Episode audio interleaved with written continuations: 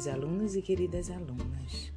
Sou professora Heloísa Nóbrega e hoje vou conversar um pouco com vocês sobre a organização de espaços e tempos na educação infantil.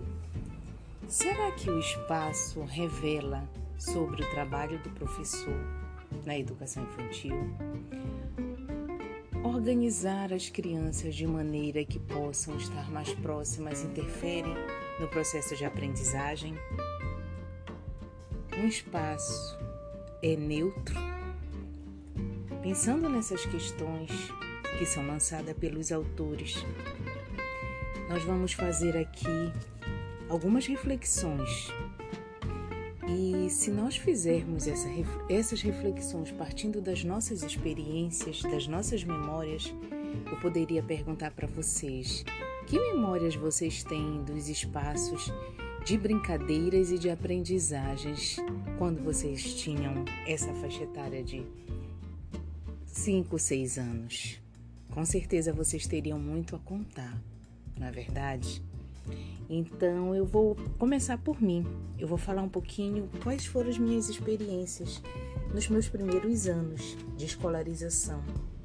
Eu lembro que eu comecei a estudar aos 5 anos naquelas escolas casa que na verdade não eram escolas, que alguém ofereceu o trabalho para as crianças da mesma vizinhança. Geralmente eram professoras formadas que não exerciam a profissão, mas tinham um diploma de professoras. Aquelas que não chegavam a concluir mesmo o magistério também ofereciam o seu trabalho. Na verdade, eu não sei qual era o caso da minha professora. Enfim, ingressei em minha primeira experiência de escolarização. Lembro que eu tinha muito medo de gatos e cachorros e a casa era cheia deles. Eles andavam pela casa, era uma casa muito grande. Então essa é uma lembrança assim que ficou muito marcante para mim.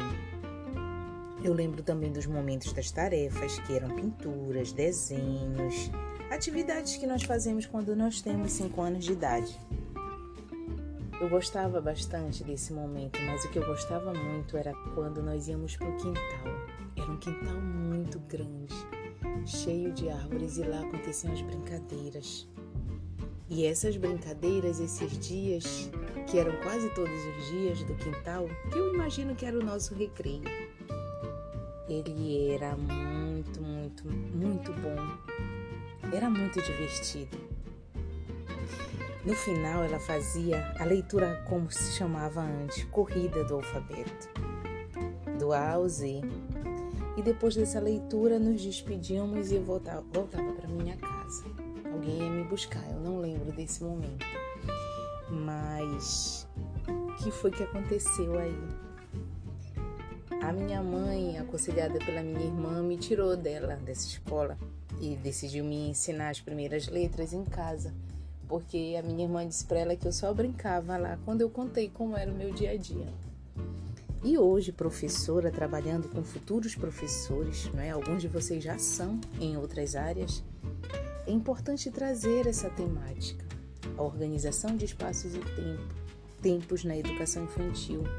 E o texto da Maeve Nono, ela traz exatamente essas reflexões essas reflexões que possibilitam trazer para as crianças de 0 a 5 anos a potencialização da, da sua aprendizagem e, consequentemente, do seu desenvolvimento.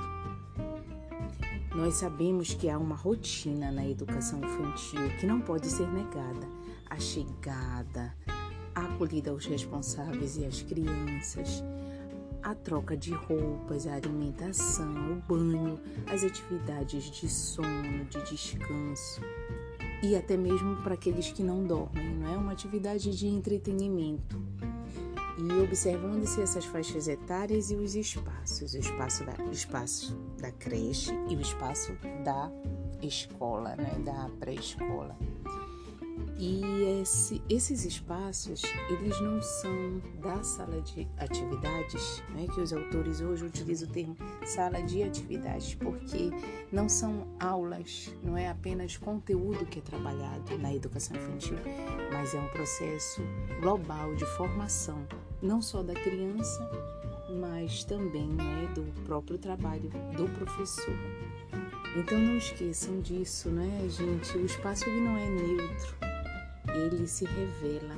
E a forma como ele se revela demonstra a concepção de criança que está ali presente, a concepção de ensino e de aprendizagem. E a autora ela vem trazer algumas reflexões. Por exemplo, ela faz a distinção, né, o espaço do berçário, e ela chama outros autores como Maria, como Cândida, Francisca, para refletir que o espaço do berçário ele tem que ser construído, olhado com o chão, com o teto e com as paredes. Por que isso? O chão ele é o espaço de de ampliação de experiência pelos bebês, né? É lá que eles engatinham, é lá que eles irão dar os primeiros passos. Então esse chão ele precisa ser um chão convidativo, né? Que permita essa locomoção livre da criança.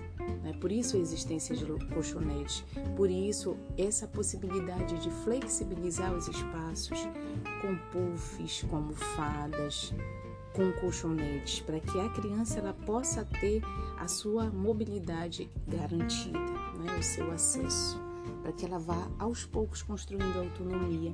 Esse teto dele pode descer móveis, esses móveis que chegam às mãos das crianças, aos olhos delas, porque elas aprendem não é? com essa interação, elas aprendem com essa experimentação.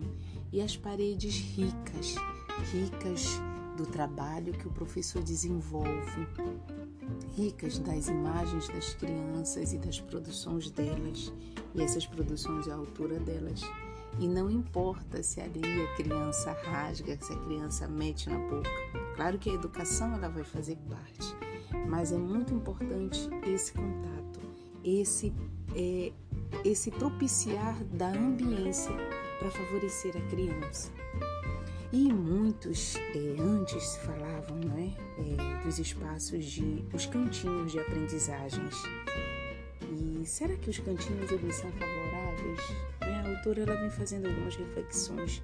Ela discute a partir da perspectiva de zonas circunscritas, porque o cantinho ficava ali, o cantinho dos jogos, o cantinho da leitura, o cantinho da matemática, o cantinho das atividades plásticas mas muitas vezes esses cantinhos eles não têm uma dinamização, porque o adulto ele continua sendo o centro. Não é que na educação infantil não existirão mais cadeiras, não é que na educação infantil o professor não terá esse momento não é, de desenvolver, de desempenhar as atividades. Não é isso. Mas é a importância que tem que esses espaços, as zonas circunscritas, por exemplo, elas podem ser construídas com almofadas e livros, e com entrada para três ou quatro crianças.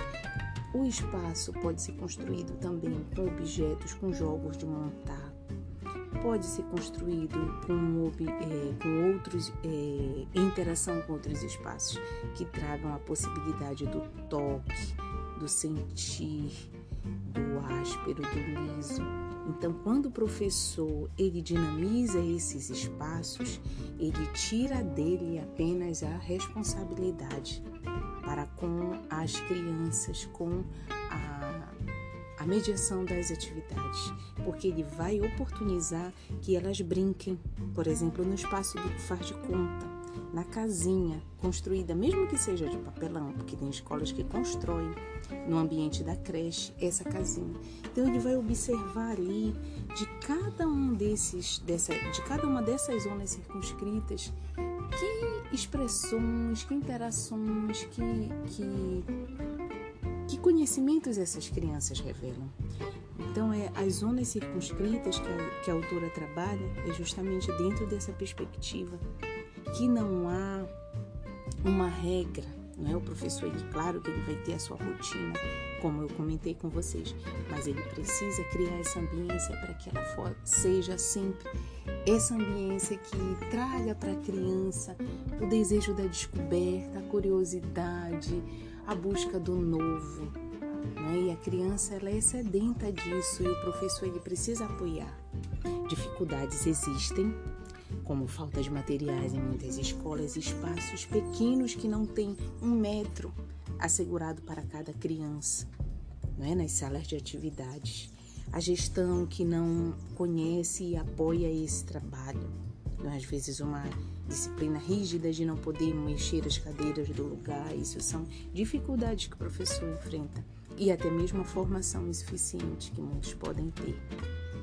Mas o convite ao texto que vocês têm e Maria Graça Orne, Maria Carmen Barbosa também discutem em outras leituras, vem ser de que esse espaço na sala de aula, que é discutido a partir da perspectiva da sala de atividades, ele está sempre em interação com os demais, como pátio, como refeitório. Então, a, a, as próprias atividades elas podem ocorrer um momento no refeitório daquela instituição como forma de a criança participar, expressando algum projeto que foi desenvolvido, desenvolvendo, é, também assistindo dos seus pais, né? crianças, bebês interagindo com as crianças de 4, 5 anos. Isso é uma experiência muito rica. Então, os espaços, eles estão relacionados aos tempos também, né? na educação infantil, que por mais que hajam as rotinas, precisam estar atentos e estar em consonância com essa criança, com essa criança que experimenta, que cria, que é inteligente, que é capaz, que busca, que é curiosa. E aí eu pergunto a vocês: que espaços vocês têm visto hoje na educação infantil, nas escolas que vocês visitam, nas escolas que vocês já atuam? Mas que espaços estão sendo construídos com as crianças? E que experiências de aprendizagens vocês tiveram na infância de vocês? Então, esse é um tópico que nós vamos tratar depois nas nossas aulas e que também está relacionado aos demais, da, da importância que vem ser desenvolvida no trabalho da educação infantil com o professor, as crianças e uma gestão em favor dessa infância. Um abraço, fiquem bem, até a próxima.